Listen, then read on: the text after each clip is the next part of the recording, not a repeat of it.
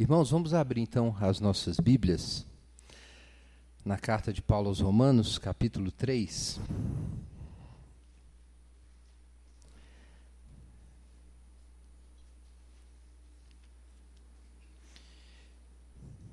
Nós vamos ler Romanos, capítulo 3, versos 21 a 31. Eu quero te pedir que você deixe o dedo aí, em Romanos 3. Nós vamos ler um trechinho do Salmo 143 antes de lermos o nosso texto principal de hoje, que é Romanos 3, versos 21 em diante. Mas o nosso trechinho está no Salmo 143.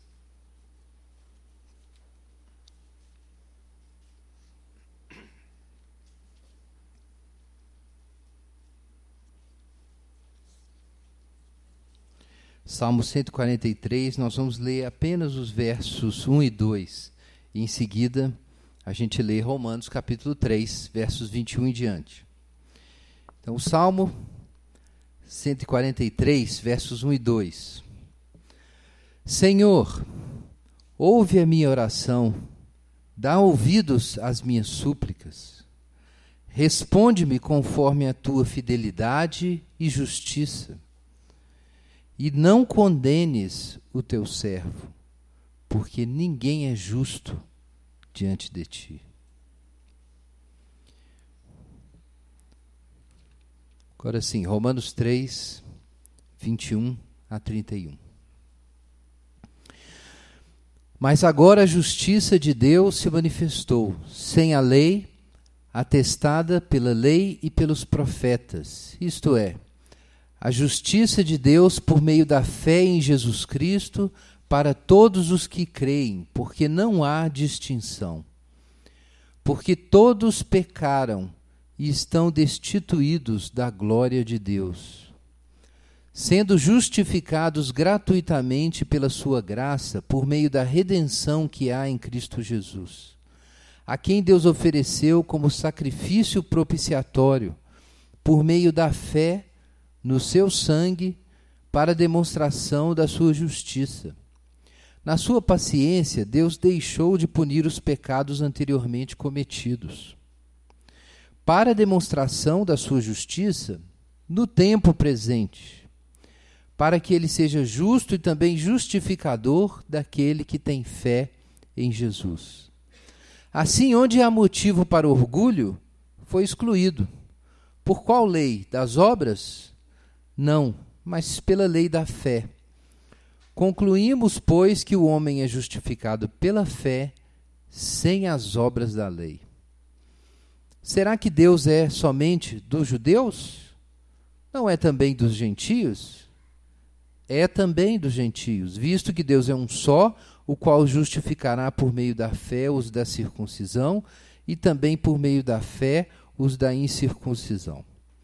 Por acaso anulamos a lei pela fé? De modo nenhum, pelo contrário, confirmamos a lei. Amém. Pai Santo, em nome de Jesus, pedimos o teu socorro nessa manhã. Pedimos que o Senhor ilumine o nosso entendimento e faça a fé brotar no coração de cada um. Em nome de Jesus. Amém. Irmãos, essa é a nossa quinta reflexão, então, sobre a carta aos Romanos. E vencemos, então, na semana passada, a primeira sessão, que começa no capítulo 1, versículo 18, depois da introdução, né, que vai até os versos 16 e 17. Então, depois nós temos a primeira sessão do capítulo 1, verso 18 até o 3:20, que fala sobre o estado de condenação de todos os homens.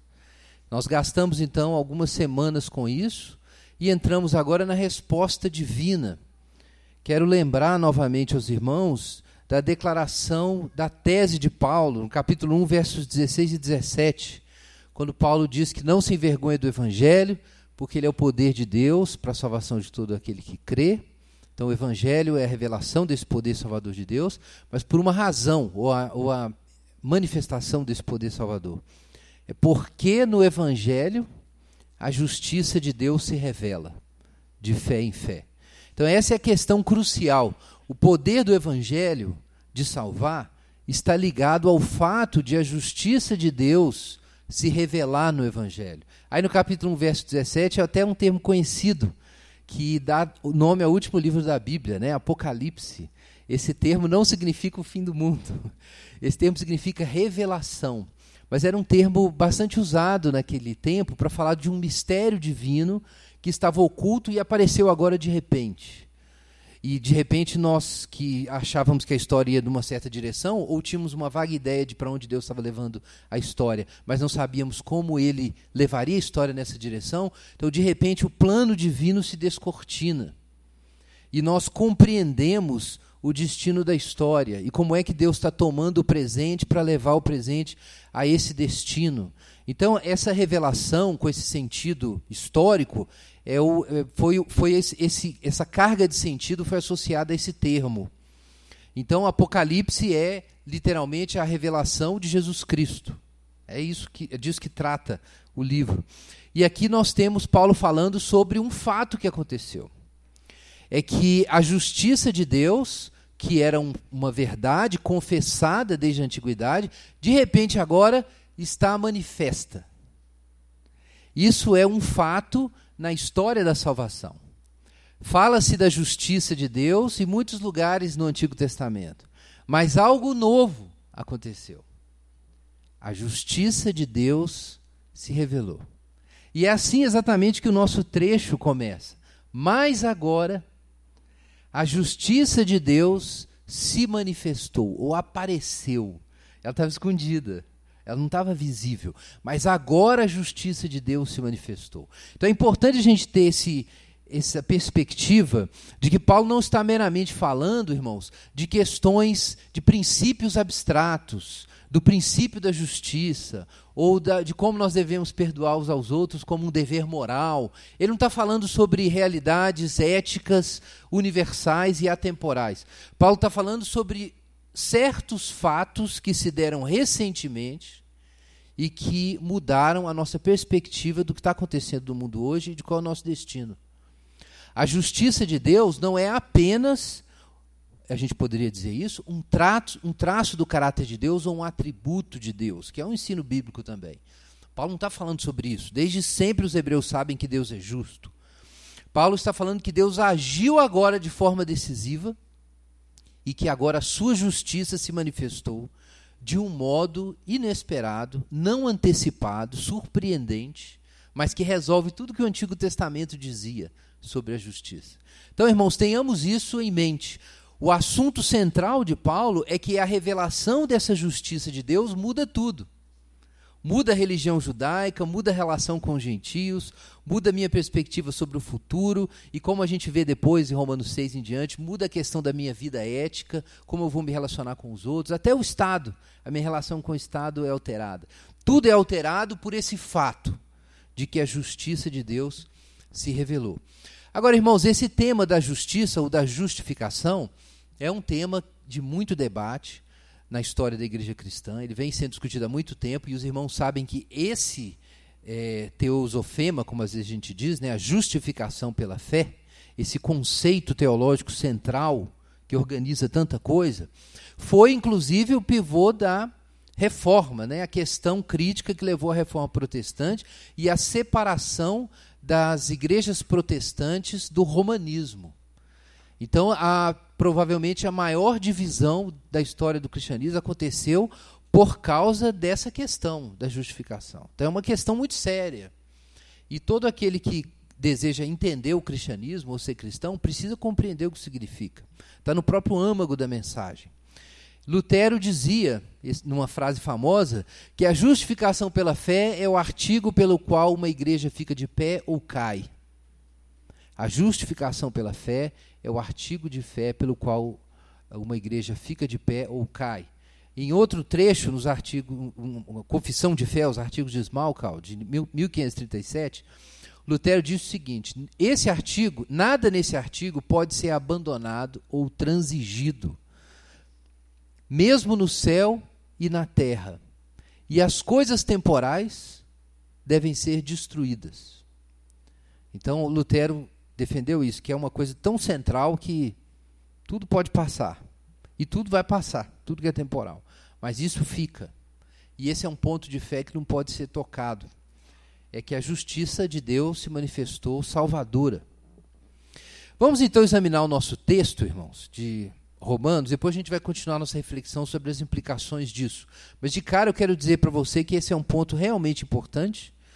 É, e igrejas que não compreendem que a justificação é por meio da fé e pela graça e o que ela significa, têm notória dificuldade de ensinar sobre a graça de Deus, sobre o que significa a salvação pela graça. Isso não significa que essas igrejas sejam completamente ou necessariamente falsas. Mas isso significa que elas podem estar, no mínimo, em perigo. Se elas falham em compreender esse ponto. Paulo, o apóstolo Paulo, combatendo mestres da época que ensinavam outra doutrina, dizia claramente que eles seriam falsos apóstolos e que pregavam, de acordo com a carta aos Gálatas, um falso evangelho. Então, irmãos, existe o evangelho verdadeiro e existe o falso. Já existia na época do apóstolo Paulo. Então, seria ilusão a gente pensar que isso não aconteceria hoje. E se na época do apóstolo Paulo, do apóstolo Pedro, havia pessoas que seguiam falsos evangelhos, ouviam os apóstolos verdadeiros e seguiam os falsos evangelhos, não pense que você está livre de seguir um falso evangelho só porque você é crente, ou só porque você é cristão, ou só porque seria injusto que outras pessoas acertassem o caminho e você errasse. Muita gente pensa isso. Não, eu estou certo. Por quê? Porque se eu tiver errado e alguém tiver certo, o mundo é injusto. Não é assim que a vida funciona, meu amigo. Então, aproxime-se das Escrituras. Aproxime-se do apóstolo Paulo, ou de Pedro, de Jesus, para compreender que mensagem é essa. Versículo 21, veja aí na sua Bíblia. Nós vamos começar refletindo sobre o significado dessa expressão. Agora a justiça de Deus se manifestou. Como eu disse, isso é um fato, como nós dizemos, escatológico. É uma coisa que aponta para o fim de todas as coisas, aponta para o destino do mundo. E é um fato da história da redenção novo, que estava oculto e agora apareceu. A justiça se manifestou. Mas como assim a justiça se manifestou? A Bíblia já não diz, o apóstolo Paulo já não diz no capítulo 1 que a ira de Deus se revela do céu contra toda impiedade e injustiça dos homens que suprimem a verdade por causa da injustiça, no capítulo 1, versículo 18. É, então, parece que já há uma manifestação da justiça de Deus. Ou, ou, ou, pelo menos uma dimensão da justiça de Deus está manifesta. Porque a ira de Deus já está manifesta. E realmente, estudando aí o capítulo 1, nós vamos retomar esses versos, o capítulo 1 até o capítulo 3, a gente entende que há uma revelação já acessível de Deus. É a revelação da ira de Deus. Então, mas Paulo parece que ele estabelece uma distinção aqui entre a justiça como ira e a justiça como salvação. Porque a justiça como ira de Deus contra o pecado já está revelada desde o céu. Paulo diz, por exemplo, no capítulo 1, falando sobre como todos os não-judeus estão sob o pecado, ele diz claramente que o fato deles estarem entregues às concupiscências do seu coração e praticando coisas desonrosas uns contra os outros, que isso já é o resultado, a manifestação da ira de Deus. Ao contrário do que muita gente pensa, que o fato da raça humana viver nessa confusão, isso seria um sinal de que a justiça de Deus não está presente, então diz o apóstolo Paulo: não, isso é a justiça de Deus já se mostrando, é a ira de Deus se manifestando. Mas Paulo reserva a palavra justiça de Deus para a justiça no sentido salvífico. E usa a palavra condenação, privilegia a palavra ira, os termos ira ou condenação, para falar da justiça punitiva de Deus. Mas ele ainda fala muito da justiça, a gente vê aqui no capítulo 1 a 3. Agora, Paulo fala então primeiro da injustiça dos homens e depois da justiça de Deus. Capítulo 1, verso 18, verso 17 diz que a justiça de Deus se revela no evangelho. Mas o, cap, o verso 18 diz que a ira de Deus se revela do céu contra a injustiça dos homens. Então, capítulo 1 até metade do 3, até o verso 20, é a injustiça dos homens e a ira de Deus. E aí o 3, 21 em diante, é a justiça de Deus e a salvação dos homens. É a resposta de Deus ao que foi apresentado na primeira parte. Abra sua Bíblia em Êxodo, versículo, capítulo 23. Aqui nós temos um dos vários trechos do Antigo Testamento que tornam a manifestação da justiça de Deus, nos termos que Paulo falou, tão surpreendente. É o fato de o Antigo Testamento ser aparentemente tão duro, estrito, rígido no que se refere à ira de Deus contra o pecado. De acordo com o Antigo Testamento, se você pecou, você está condenado. E não há como você enrolar o juiz, que é Deus. Tem jeito de você enrolar ele. Veja aí Êxodo 23, 7.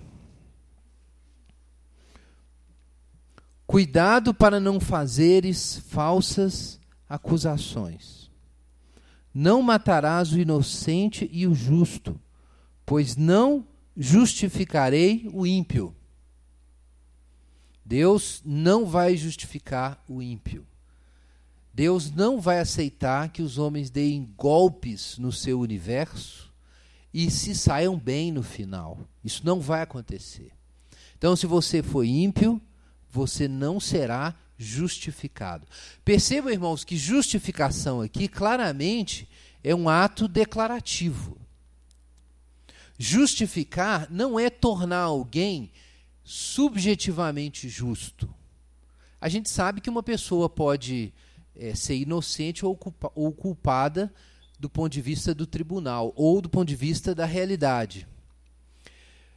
Mas ela pode não ser culpada de um crime e desejar dentro de si cometer esse crime.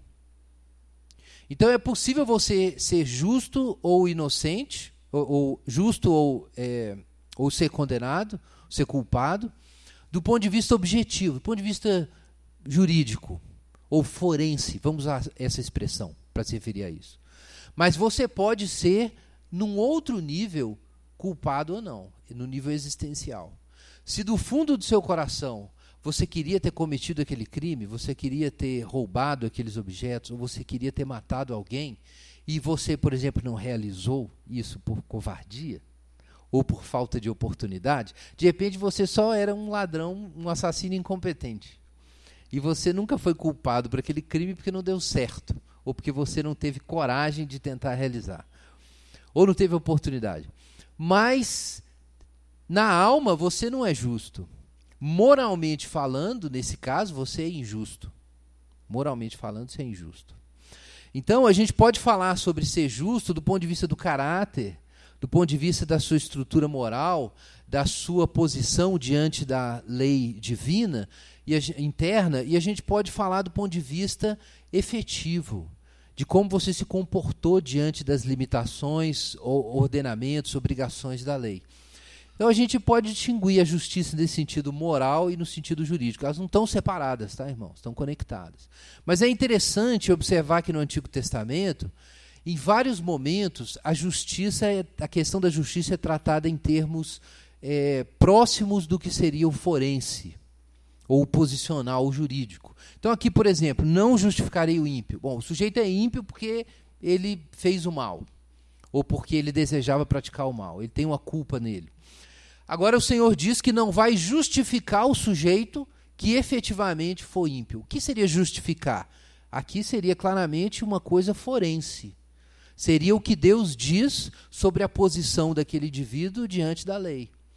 Então, quem é que Deus justifica? O justo. E quem é que ele condena? O ímpio.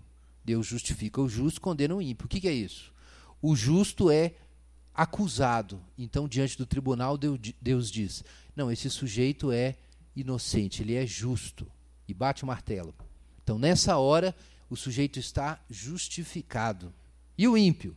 Na hora que o crime do ímpio é examinado e as provas são levantadas, a evidência é confirmada e o juiz bate o martelo, então, nesse momento, o sujeito foi condenado. Então é isso que Deus está falando. Justificar aqui tem um sentido forense, declarativo.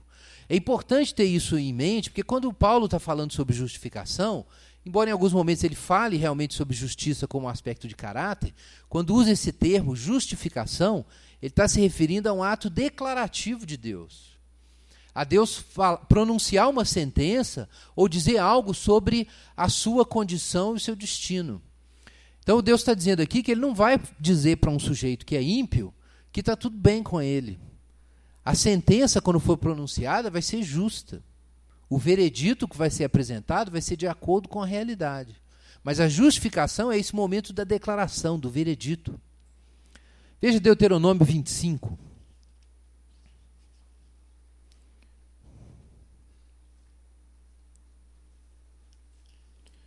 Deuteronômio 25, verso 1. Olha só que interessante. De novo, a mesma linguagem que é aplicada no Antigo Testamento também para falar da relação de Deus conosco. Quando algumas pessoas estiverem em conflito e forem a julgamento, o inocente deve ser inocentado e o culpado deve ser condenado. Obviamente, você poderia dizer hoje, né? Mas a gente tem que se lembrar de que Deus está aqui educando por meio de Moisés o povo de Israel. O povo estava no Egito, saiu do Egito, agora Deus está tirando o Egito de dentro deles. E o Pentateuco é a catequese, é o ensino é, de Yahvé sobre o que é o mundo, sobre o que é o homem, a relação de Deus com, com, com os homens, a relação dos homens entre si, como eles devem organizar essa nação em oposição ao modo como os povos da época se organizam. Então, isso é o Pentateuco. Então, aqui nós temos essa ordem o inocente deve ser inocentado e o ímpio, o culpado, deve ser condenado. Inocentar e condenar, isso é, na linguagem ali de Êxodo, justificar ou não. Veja aí Provérbios 17, 15, a mesma ideia.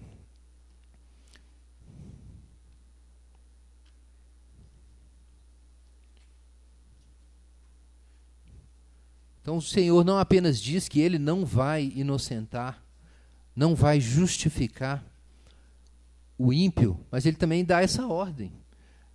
E ensina isso em termos da lei, e também isso aparece aqui como sabedoria é, para o povo. É, capítulo 17, versículo 15. Justificar o ímpio e condenar o justo são duas abominações para o Senhor. Justificar o ímpio e condenar o justo são abominações ao Senhor. E aí chega Paulo no capítulo 4 de Romanos e diz: O que não trabalha, mas crê naquele que justifica o ímpio, a sua fé lhe é atribuída como justiça. Então, aparentemente, em contradição frontal com o que é ensinado em Deuteronômio, em Êxodo, em Provérbios, em Isaías também, que Deus não justifica o ímpio, que é abominação justificar o ímpio. Então vem Paulo e diz: Mas agora Deus justifica o ímpio. Algo realmente mudou. Daí que Paulo diz que agora a justiça de Deus se manifestou de um outro jeito que ninguém sabia. Alguma coisa teve que mudar para acontecer para Paulo mudar a linguagem. Aliás, quase que de uma forma é, irônica, ele usa a mesma expressão. Ele inverte a mesma expressão que a gente encontra ali no Antigo Testamento. Mas eu quero, nesse primeiro momento, irmão, chamar a atenção para o aspecto declarativo disso. No Antigo Testamento a gente encontra mais de uma vez essa questão. Em Jó, por exemplo, em Isaías, de Deus, ou os homens mencionando isso, mas principalmente Deus convocando o homem a se apresentar, para apresentar suas razões, para se justificar diante dele. E aí o sentido é esse, o sentido posicional, forense, declarativo. Em Romanos 2, veja aí na sua Bíblia. Romanos 2, a gente já estudou esse texto, capítulo, eh, capítulo 2, versos 13 e 16. Nós temos aqui uma, uma de forma sintética o que Paulo entende, como os judeus da época entendiam, que é esse momento da justificação divina. Capítulo 2, verso 13. Vejam aí. Quero lembrar aos irmãos que os versos 14 e 15 são parênteses. A gente estudou esse texto. Então nós pulamos direto do verso 13 para o 16. Veja como fica, como soa o fluxo do texto. Acompanhe na sua Bíblia, senão você não entende. Pois diante de Deus não são justos os que ouvem a lei, mas os que praticam, estes serão justificados. Verso 16: No dia em que Deus julgar os pensamentos secretos dos homens, por Cristo Jesus, segundo o meu evangelho. Ora, aqui Paulo está perfeitamente de acordo com Êxodo, com os textos que a gente leu, Deuteronômio, com o texto de Provérbios. Quem é que Deus vai justificar? Ele vai justificar o justo, os que praticam a lei. Em outras palavras, quem é o justo? O que cumpre a lei divina, toda a lei divina. E Deus não vai justificar o ímpio. Agora, quando é que isso vai acontecer? Isso é importante. No dia em que Deus julgar os pensamentos secretos dos homens. Então aqui Paulo está expressando a convicção judaica típica do seu tempo, que tem fundamento no Antigo Testamento e era muito divulgada na época, Jesus expressa a mesma visão, de que vai haver um juízo final. E ele é chamado de o dia do Senhor, é um dia especial. O, dia, o juízo final é que é o dia do julgamento em que os homens serão justificados ou condenados. Só que eles serão justificados ou condenados não apenas em termos do que fizeram, mas até em termos dos seus pensamentos e intenções. Então, essa é a justiça perfeita. A realidade sobre quem nós somos, os desejos, o que nós imaginamos, as prioridades que a gente estabeleceu, as motivações por trás das nossas ações e das nossas palavras, tudo isso naquele dia vai ser julgado. Os segredos dos homens vão ser julgados. E nesse dia só vai ser justificado quem foi justo. Mas o problema, diz Paulo, é que ninguém é justo. Esse é o problema. Então lascou, né? Capítulo 3, versículo 20. Não, capítulo 3, versículo 9. Então, somos nós, judeus, os religiosos, as pessoas boas, que praticam as boas obras, Somos superiores a eles? De modo nenhum, pois já demonstramos que tanto judeus como gregos estão todos debaixo do pecado. Gregos aqui é um termo para falar de todos os não judeus, tá? Não pensa que você é brasileiro, não é grego que você vai escapar dessa. O judeu e o grego são os hebreus e todos os outros, os não judeus, que eram chamados naquela época de gregos, tomando a parte pelo todo. Verso 19: Ora, sabemos que o que a lei diz, diz aos que estão debaixo da lei, para que toda boca se cale e todo mundo fique sujeito ao julgamento de Deus, porque ninguém será justificado diante de Deus pelas obras da lei, pois pela lei vem o pleno conhecimento do pecado. Então, Paulo diz em tese: no dia do juízo, quem for justo vai ser justificado. Só que não. Por quê? Porque todo mundo está sob o pecado. A lei tão somente revela o grau e a extensão da nossa pecaminosidade. E pronto. Estamos todos sob o juízo de Deus. Ninguém é bom. Paulo diz aqui: não há um justo, nenhum sequer, no verso 10. Ninguém busca a Deus, no verso 11. Todos se tornaram inúteis e ninguém faz o bem, verso 12. E assim por diante, aí do capítulo 3. Todos estão condenados. Então, é, no dia do juízo, que ainda está, nós estamos aguardando, é que vai acontecer a justificação ou a é, ou, ou, ser, ou, alguém pode ser inocentado, pode ser justificado, né, ou pode ser condenado, perdão. Então, a justificação é um ato declarativo. Irmãos, é importante compreender esse ponto, porque na época de Lutero, a doutrina comum é de que a justificação seria o momento em que Deus perdoa o seu pecado e Deus infunde em você a justiça de Cristo como um caráter, uma semente de bondade. E aí o que acontece? Para você ser totalmente justo, além de ter seus pecados removidos, você precisa deixar essa justiça de Jesus que foi posta dentro de você trabalhar na sua vida, para você se tornar uma pessoa cada vez melhor e mais justa. Para que você, então, no dia do julgamento, tenha méritos suficientes e não fique no purgatório e você possa ir para o céu. Em outras palavras, o que significa na prática?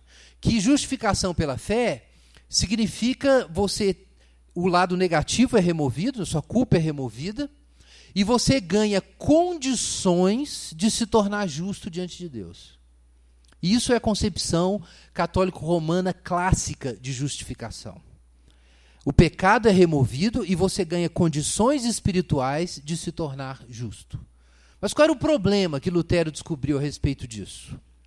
É que isso acaba deixando ainda 50% do trabalho na sua mão. Porque você pode ter seus pecados perdoados, mas você não é digno diante de Deus ainda. Você ainda precisa se esforçar e trabalhar. Deixar que a justiça infusa que entrou dentro de você se expresse em obras de justiça. E essas obras feitas a partir da justiça de Jesus seriam um elemento que contaria na sua justificação para que você então tivesse pleno acesso a Deus. Então diz Lutero: ora, na prática, isso é justificação pelas obras. Porque na prática, eu não posso olhar só para Jesus. Eu tenho que olhar para o meu trabalho. Só que tudo que eu faço está manchado pelo pecado. Esse é, é o grande ponto de Lutero. É que ele olha e fala assim: puxa, se Deus me der 1% do trabalho para eu fazer, esse 1% ainda será corrompido. Porque eu ainda sou injusto porque ainda existe impiedade dentro de mim. Então, na visão católico-romana, Deus vai justificar o justo. Isso significa que Deus tira os seus pecados e você ganha méritos, para que então você seja justificado. Aí diz Paulo, diz Lutero o seguinte: isso não é possível, porque de acordo com Romanos 4, Paulo, Deus justifica o ímpio. Se Deus justifica o ímpio, eu não tenho que me tornar justo primeiro com a ajuda de Deus para depois ser justificado. Eu sou justificado nessa condição que eu estou. Eu sou ímpio, aí eu sou justificado. Aí minha vida muda. Mas se realmente eu precisar me tornar justo na prática para depois ser justificado, voltamos ao judaísmo. Voltamos à crença de que Deus nos escolheu, isso é a graça. Mas agora eu preciso me tornar digno de Deus pelas minhas obras. Só que nós somos pecadores, continuamos cometendo pecado, tudo que nós fazemos continua manchado pelo pecado. Então, por isso, Lutero não tinha paz com essa doutrina romanista, que é uma, uma espécie de fusão de ideias gregas e, e, e do judaísmo com o ensino da graça do apóstolo Paulo. Então vejam aí Romanos 8,33, um outro trecho do apóstolo Paulo que ajuda a iluminar esse caráter forense da justificação. Capítulo 8, versículo 33. Quem trará acusação contra os escolhidos de Deus? É Deus quem os justifica. Irmãos, vejam aqui que justificação está em oposição à acusação. Ora, acusação é claramente um fenômeno ju judicial ou justicial. Quando você acusa alguém, está dizendo que alguém é moralmente ou juridicamente culpado. É isso que você está fazendo. Então, justificação é o oposto disso. Alguém acusa e Deus justifica. Então, justificação é uma declaração divina, tem um caráter forense. É uma declaração de Deus sobre o seu status diante da lei divina. Se você está devendo ou não. Se você tem culpa ou não tem. Isso é justificação, é uma declaração divina, não é uma infusão de justiça, não se trata disso. Tem outros textos que falam dessa ideia de, de levar em conta, por exemplo, Gálatas 4 a gente tem isso. Segundo Coríntios nós temos a mesma ideia. Segundo Coríntios capítulo 5, que Deus não leva em conta os pecados cometidos. A gente tem a mesma coisa aqui em Romanos capítulo 3, versículo 25. Deus deixou de punir os pecados anteriormente cometidos para demonstração da, da, sua justiça no momento presente. Então ele não contou com esses pecados, essa é a ideia literal. Então a ideia aqui é claramente judicial. Romanos 3:20, nós temos a mesma ideia, a gente já leu esse trecho na semana passada. Ninguém seja, será justificado diante dele pelas obras da lei. Ora, o que você faz diante de alguém é realmente nesse contexto aqui, um ato declarativo. A justificação é feita diante de Deus. Então, se trata aqui de um tribunal em que um veredito vai ser pronunciado e uma defesa vai ser feita. Então, Paulo está dizendo: olha, não adianta você querer se defender diante do tribunal divino apresentando suas obras, porque ninguém vai ser justificado, ou seja, declarado justo e cumpridor da lei diante desse tribunal pelas suas obras. Então, irmãos, é importante ter isso em mente, isso é fundamental para o resto das nossas reflexões sobre Romanos. Por isso eu gastei um tempo com isso. É que a justificação é essa declaração divina de que você está quite com a lei e é justo, ou que você no caso o oposto disso, ou você estaria condenado, e isso será feito no juízo final. No dia em que Deus for julgar os segredos dos homens. Agora, irmãos, tendo em vista, veja aí capítulo, voltando ao nosso texto, capítulo 3, verso 23, que todos pecaram, então, a princípio, o que a justiça de Deus significaria? Que todos estão condenados. Isso é o que dá para saber da justiça de Deus até o capítulo 3, verso 20. Por isso, o versículo 21 traz uma novidade tão importante. Do que nós sabemos, a justiça de Deus significa que está todo mundo condenado. Mas um fato novo aconteceu. Versículo 21. Agora a justiça de Deus se manifestou. Então, a just... que justiça é essa? É uma outra justiça, ou um outro aspecto da justiça de Deus que não estava claramente comunicado ou, ou, ou descrito no Antigo Testamento. Embora o nosso texto é claro, essa justiça estivesse atestada, em verso 21, pela lei e pelos profetas. Veja, ela não estava manifesta. O termo aqui é realmente aparecer, literalmente. Ela não tinha aparecido mas ela era testemunhada pela lei e pelos profetas. Um exemplo disso é o trecho que a gente acabou de ler, do Salmo 143. Olha que interessante, irmãos, ouçam de novo como diz o texto. Senhor, ouve a minha oração, dá ouvidos às minhas súplicas, responde-me conforme a tua fidelidade e justiça, e não condenes o teu servo, porque ninguém é justo diante de ti. Como assim? Os irmãos percebem que tem uma aparente contradição aqui? Como assim? Se Deus não vai condenar o ímpio porque ele é justo, não vai condenar o justo, né? Porque ele é justo e não vai justificar o ímpio porque ele é justo? Isso é a justiça de Deus, afinal de contas? Como é que o sujeito pede a Deus para o salvar segundo a sua justiça? Porque ninguém é justo diante de Deus. Olha, se ninguém é justo diante de Deus, segundo a sua justiça, Deus vai fazer o quê? condenar todo mundo. É o que está em Romanos 1:18 a 3:20. Então parece que o Antigo Testamento está esperando que a justiça de Deus faça mais do que apenas condenar. Já havia essa expectativa de que a justiça de Deus faria mais do que isso. Por isso ele é associado aqui com a fidelidade de Deus. Está aqui no, no versículo 1. Conforme a tua fidelidade e justiça. Fidelidade tem a ver com as promessas do pacto. A fidelidade é o compromisso de Deus de cumprir a sua aliança. Então, o Paulo está dizendo o seguinte: que o Antigo Testamento já dava uma pista. O Antigo Testamento já ensinava que, de algum modo, a justiça de Deus vai se realizar e a sua fidelidade ao pacto vai se manifestar, sem que Deus se torne injusto e sem que ele condene o seu povo, porque o seu povo é injusto também. Como é que Deus vai fazer isso? Parece um milagre. Como é que ele pode fazer um negócio desse? Veja o Salmo 98. Vamos fazer uma outra leitura aqui. Salmo 98.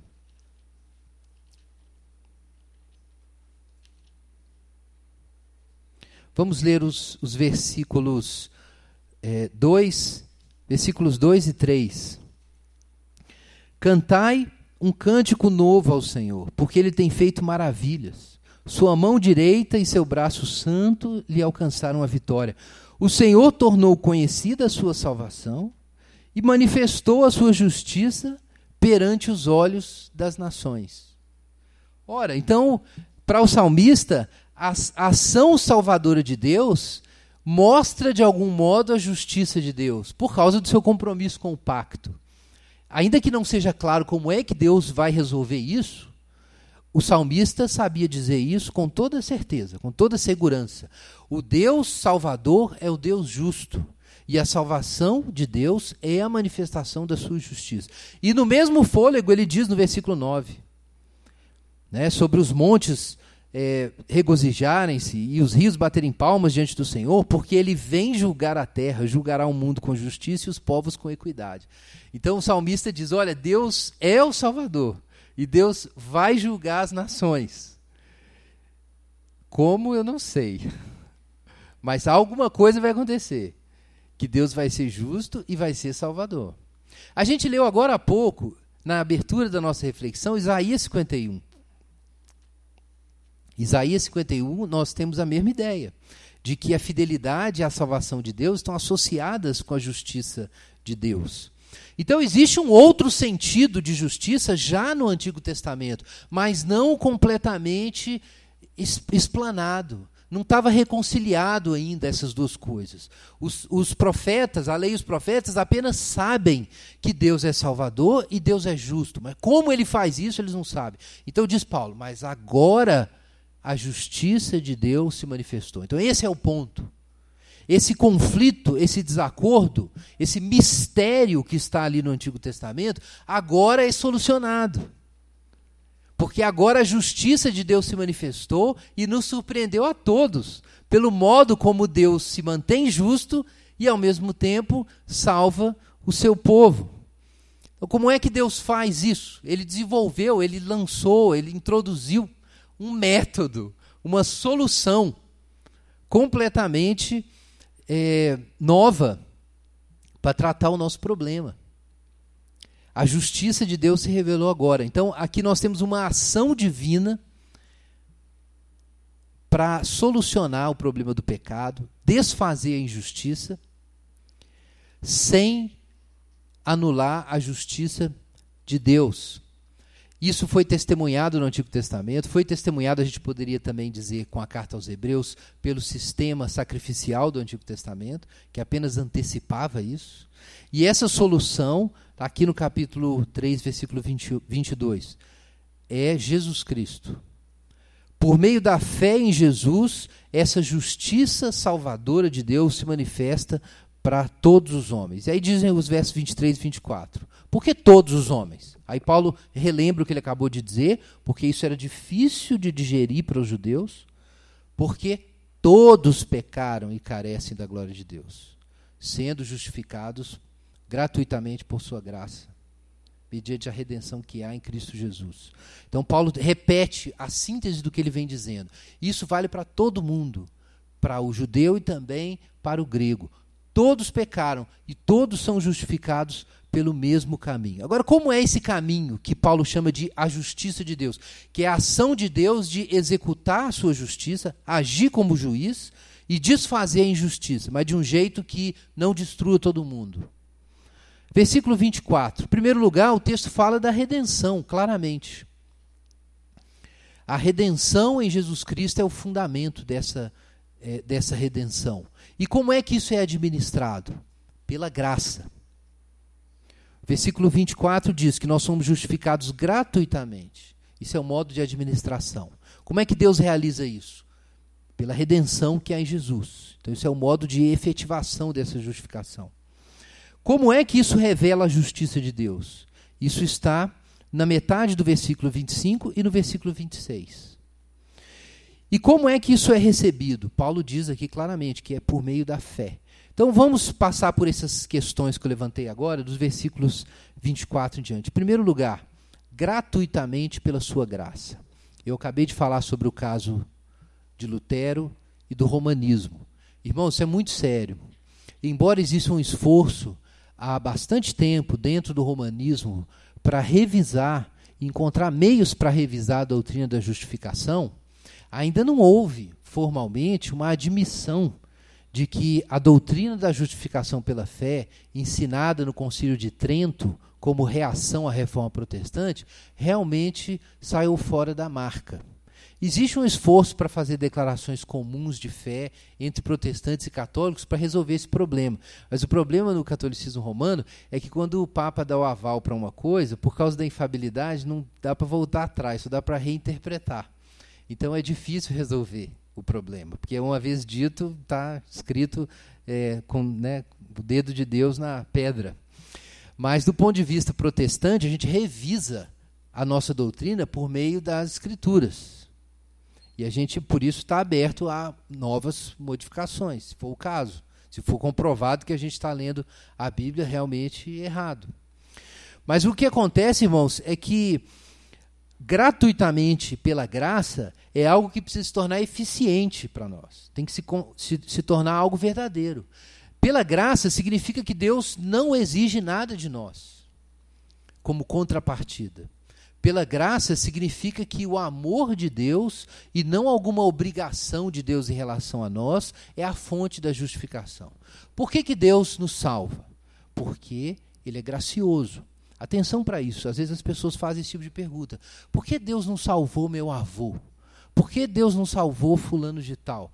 Mas irmãos, entendam isso, nós não podemos fazer essas perguntas para Deus. Porque a salvação é uma graça. Deus não está sob obrigação de salvar ninguém. E mesmo que a gente cumprisse os mandamentos que Deus ordena, Deus não está sob nenhuma obrigação de nos dar nada, nem a, o ar para a gente respirar, a não ser nos termos que ele tiver prometido. Porque ele é Deus. Não existe uma lei fora de Deus à qual ele deva se submeter. Muita gente pensa assim, que existe Deus, existe a gente, existe a justiça. E Deus tem que prestar contas à justiça, assim como nós temos que prestar contas à justiça. Não, meus irmãos, Deus é a justiça. Você não pode colocar Deus na berlinda e questionar como é que Deus faz as coisas. Não faz sentido.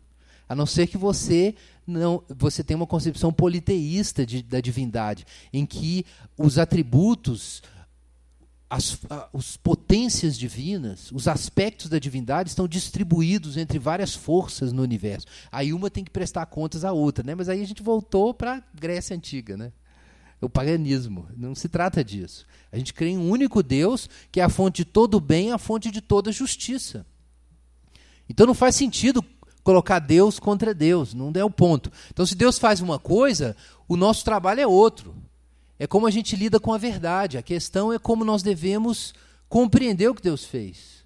Certamente haverá limites para a gente compreender, mas se ele fez alguma coisa e ele é justo, então aquilo é justo.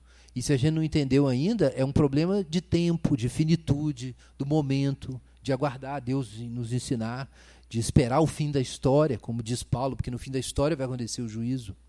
Irmãos, então vejam que a salvação é pela graça, é livre. É livre. Deus, na sua liberdade, decidiu salvar, sob nenhuma obrigação, mas também sem colocar sobre nós nenhuma condição. É simplesmente graça. Mas o texto diz ainda que é gratuitamente. Parece uma redundância. Por que gratuitamente pela graça? Porque a graça é uma descrição da disposição divina em relação a nós. É que Deus decidiu ser gracioso em relação a nós.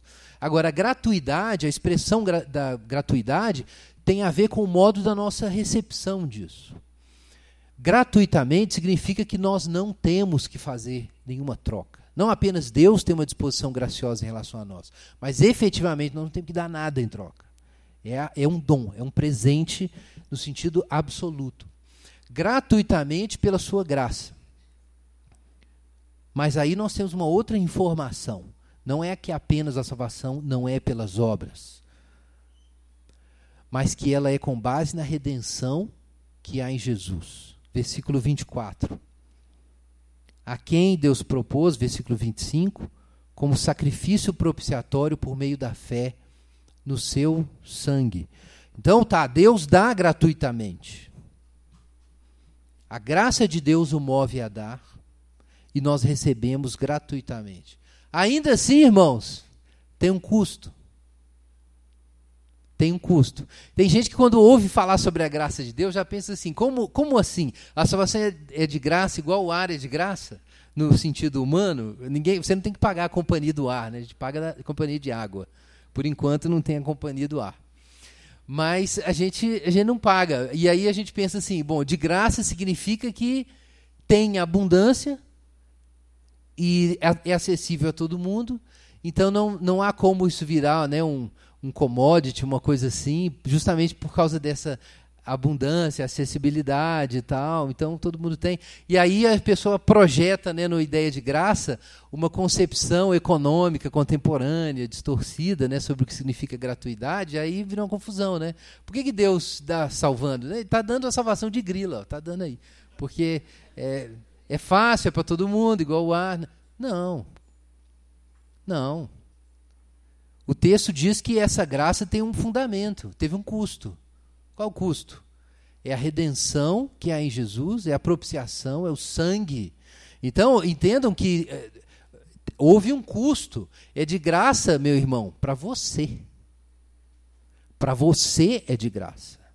A salvação é de graça para nós que recebemos. A salvação não é de graça para Deus e não foi de graça para Jesus. Não foi de graça. Houve um custo, e o custo foi a vida. Jesus teve que dar o sangue, o texto fala do sangue.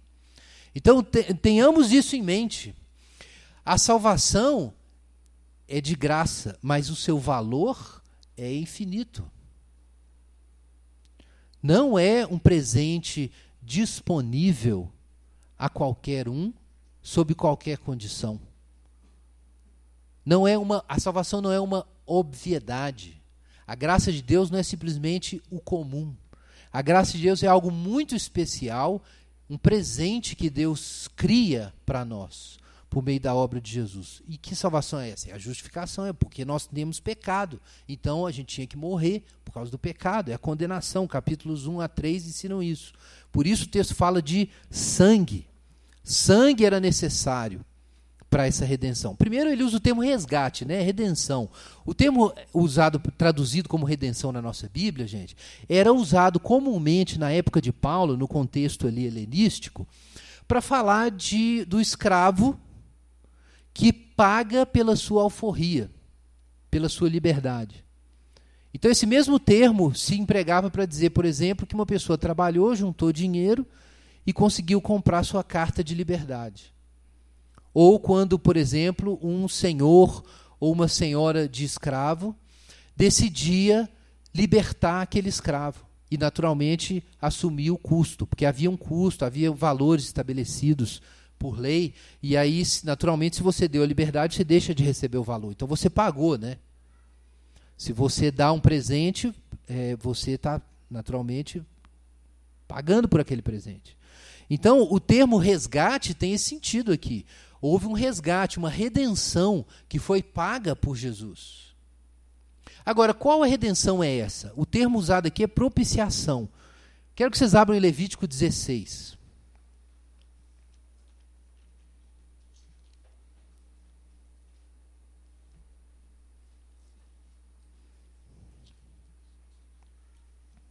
Levítico 16, versículo 2, para nós entendermos que está no centro dessa reflexão.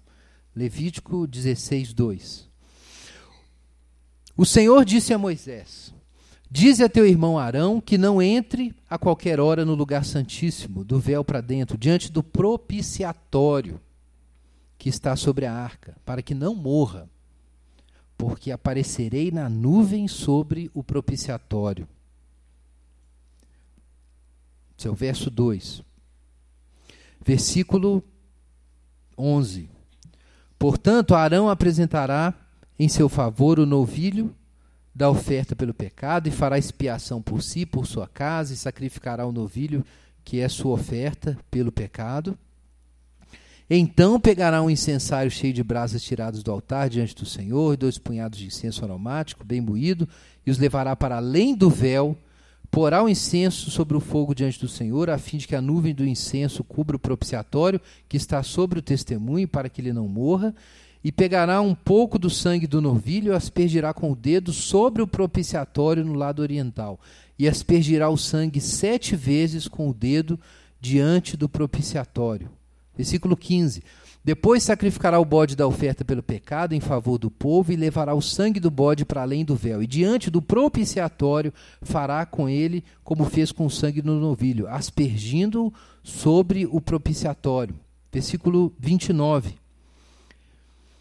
Isso também será para vós um estatuto perpétuo. No dia 10 do sétimo mês vos humilhareis e não fareis trabalho algum, nem natural, nem o estrangeiro, nem o natural, nem o estrangeiro que vive entre vós, porque nesse dia se fará expiação por vós para vos purificar. Sereis purificados de todos os vossos pecados diante do Senhor. Não é o caso da gente se estender sobre isso, você pode ler a carta dos Hebreus para compreender como todo esse sistema era simbólico e não removia realmente os pecados, mas a fé que as pessoas tinham na palavra de Deus antecipava a justificação que se manifestaria em Jesus. Por isso, Paulo diz que essa justiça que se manifestou agora estava testemunhada pela lei e pelos profetas. Aqui a gente tem um outro testemunho. Mas o que diz aqui Levítico? Que era necessário que o sumo sacerdote entrasse no Santo dos Santos no dia da expiação. Então a gente sabe que o tabernáculo tinha essas três partes, né? o átrio, o lugar santo e o Santo dos Santos, e só o sumo sacerdote podia entrar lá. E lá estava a arca da aliança. E dentro da arca da aliança estava a lei, e essa lei tinha sido quebrada. Então, o, o, o, Arão, que é o sumo sacerdote, ele vai entrar no Santo Santos com sangue e vai aspergir o sangue sobre o propiciatório, que é a tampa da arca. E essa tampa era contemplada né, por querubins, que representam ali a santidade e a justiça de Deus. E depois que o sangue é posto ali, então a glória de Deus se manifesta sobre o propiciatório. O que o propiciatório representa, irmãos? O propiciatório é o assento de misericórdia. É o lugar em que o sangue é derramado para que a justiça e a, santidade de Deus sejam satisfeitas. E assim a comunhão com Deus possa ser retomada. A glória de Deus aparece ali novamente. Então é a isso que Paulo se refere aqui. Que Jesus, versículo 25, é o sacrifício que o próprio Deus ofereceu como propiciação. Ou seja, ao invés de nós oferecermos sacrifícios para tornar Deus propício, para satisfazer a justiça de Deus e atrair de novo a boa vontade de Deus para conosco, o próprio Deus se propicia. O próprio Deus satisfaz a sua justiça, colocando o sangue de Jesus no, por assim dizer, propiciatório, que é a sua presença nos céus. É por isso que Jesus subiu aos céus e intercede por nós. Né? Muita gente se pergunta sobre o que isso significa. O paralelo disso é Arão entrando ali no Santo dos Santos. Esse é o paralelo. Então Jesus é o sacrifício que o próprio Deus propôs e ao mesmo tempo o sacerdote que apresenta esse sangue do sacrifício diante de Deus. Então essa é a condição, irmãos, para a justificação. Deus não vai justificar ninguém do seu pecado. É necessário que o pecado seja tratado. Mas Deus tratou o pecado. Deus enviou Jesus como sacrifício propiciatório, a ira de Deus caiu sobre ele e ele leva o nosso pecado. Então isso torna possível que aqueles que estão em Jesus sejam declarados justos, é que o pecado é efetivamente tratado por meio de Jesus Cristo. É claro que isso só vai valer para você se você estiver em Jesus Cristo, é o que a Bíblia diz. Para que a morte de Jesus seja contada como a sua morte e a obediência de Jesus seja contada como a sua obediência, você tem que se tornar parte de Jesus.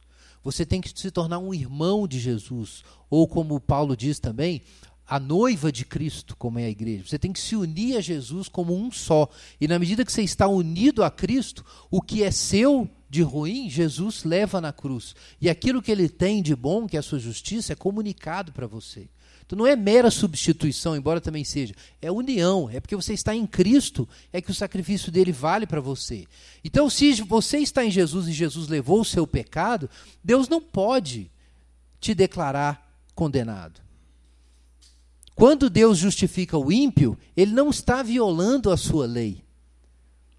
Porque ele condenou a impiedade em Jesus. E ele está declarando justo o Jesus que o obedeceu até o fim. E porque você está em Jesus, você tanto é condenado nele, como é justificado nele. Só que você não sofre os efeitos da condenação, porque ele carregou esses efeitos. Você apenas participa dos benefícios da justificação. É assim então que Deus é ao mesmo tempo justo e justificador. Ao mesmo tempo, ele não justifica o ímpio, mas também justifica o ímpio. Deus, na sua sabedoria, na sua onipotência, foi capaz de fazer o que parecia impossível. Ele cumpriu a sua justiça e, ao mesmo tempo, se mostrou salvador. Ele respondeu à oração do salmista no Salmo 143. E é isso que diz o resto do texto. Veja aí os versículos 25 e 26. A Jesus Deus ofereceu como sacrifício propiciatório por meio da fé pelo seu sangue para demonstrar sua justiça. Porque na sua paciência, Deus deixou de punir os pecados cometidos. É o Salmo 143. Como o sujeito foi salvo e Deus foi justo e o pecado não foi punido. Agora que a justiça se revelou, nós sabemos. Verso 26. Para a demonstração da sua justiça no tempo presente, para que ele seja ao mesmo tempo justo e justificador daquele que tem fé em Jesus. Então a justiça e a graça de Deus, como diz o, Antigo, o ensino do Antigo Testamento, se beijaram. Então, agora a conclusão disso tudo, versículo 26 a 31. Vejam a conclusão. Perdão, é, versículo 27 até 31. Existe motivo para orgulho? Qual a implicação disso? Não existe motivo para orgulho. Por que Paulo tem que tratar do orgulho? Irmãos, porque quando Paulo fala do pecado nos capítulos 1 a 3, claramente ele fala do orgulho. Porque os homens não glorificaram a Deus e nem lhe deram graças? Porque eles confiaram em si mesmos, se tornaram nulos sem seus raciocínios, inculcando-se por sábios, tornaram-se loucos e mudaram a glória de Deus em imagem de criaturas. Então, qual é a base do pecado? É o orgulho mesmo. É o orgulho. Logo depois, quando Paulo vai falar dos judeus, os judeus acham que são melhores do que os gentios. Que por causa da sua religiosidade têm méritos diante de Deus e estão em melhor situação do que os não-judeus. Então Paulo diz: não, vocês estão condenados também. E esse orgulho é falso. É uma ilusão. Então, tanto judeus como gregos estão enfiados na autoconfiança ou acreditando que não precisam do Deus verdadeiro, ou acreditando que não precisam da ajuda do Deus verdadeiro para se colocarem de pé diante dele. Então Paulo diz agora: com esse caminho, existe motivo para orgulho? De modo nenhum, diz de verso 27. O que eliminou o orgulho? Não foi o esforço de praticar obras diante de Deus, mas a fé. Porque a fé é, pela sua própria natureza, um ato de humilhação. A fé significa que você confia no que o outro fez. Não é a minha justiça, é a justiça de Deus. Existe um problema: como é que eu posso ser salvo e ser aceito por Deus, mas ao mesmo tempo eu tenho pecado? Quem resolve isso não é a gente. Deus é que deu a solução. A justiça de Deus é que deu, é, consiste nessa solução. Então não existe motivo para orgulho. A fé elimina o orgulho. Verso 28. Concluímos que o homem é justificado pela fé sem as obras da lei. Os judeus são melhores? Versículo 29. De modo nenhum. Mas nós não estamos com isso eliminando o judaísmo. Pelo contrário, nós estamos realizando a essência da fé judaica. Por quê? A essência da fé judaica é o monoteísmo. Quantos deuses existem? Apenas um. Ouve, ó Israel, o Senhor vosso Deus é o único Senhor, é o que diz a Shema. Então diz Paulo, veja como essa solução ainda está em linha com o Antigo Testamento e com a essência da nossa fé judaica. Será que Deus é só dos judeus? Não é também dos gentios? Também dos gentios, visto que Deus é um só. Então Paulo ainda, por assim dizer, ainda tripudia, né? E diz: olha, veja como isso aqui é tão judaico. Nós isso é muito mais católico, muito mais universal, muito mais de acordo com a nossa fé de que existe um Deus só. Porque, de fato, o mesmo Deus trata todos iguais. E todos estão incluídos na sua obra salvadora. Esse Deus justifica pela fé a circuncisão e pela fé a incircuncisão. E a lei é confirmada. A lei é vindicada. Irmãos, em conclusão, eu quero fazer duas, dois comentários. Em primeiro lugar, quero comparar isso com o que a gente refletiu em Romanos capítulo 1, quando nós examinamos a questão da idolatria, do homem não aceitar a finitude, do homem achar que o destino, a felicidade, a realização, que isso está nas suas mãos. Quero chamar a atenção para o que Paulo está ensinando aqui, a implicação disso. Com esse evangelho, o homem retorna à criaturidade. Com esse evangelho, o homem é completamente humilhado na sua esperança vã de constituir o seu ser, de constituir sua identidade, de dar um destino para si. Porque isso é a confiança do homem. Ou o homem faz isso criando um ídolo com suas mãos, que vai ser a fonte de significado, ou o homem faz isso criando uma religião na qual ele é o ator principal, ele é o astro. Tanto faz, pode ser pagão ou judeu, pode ser pode ser pagão, ateu, ou pode ser cristão, professo ou evangélico, não importa. O orgulho funciona do mesmo jeito. O que quer que tenha que ser feito para eu ser alguém e eu ser salvo, é eu que vou fazer.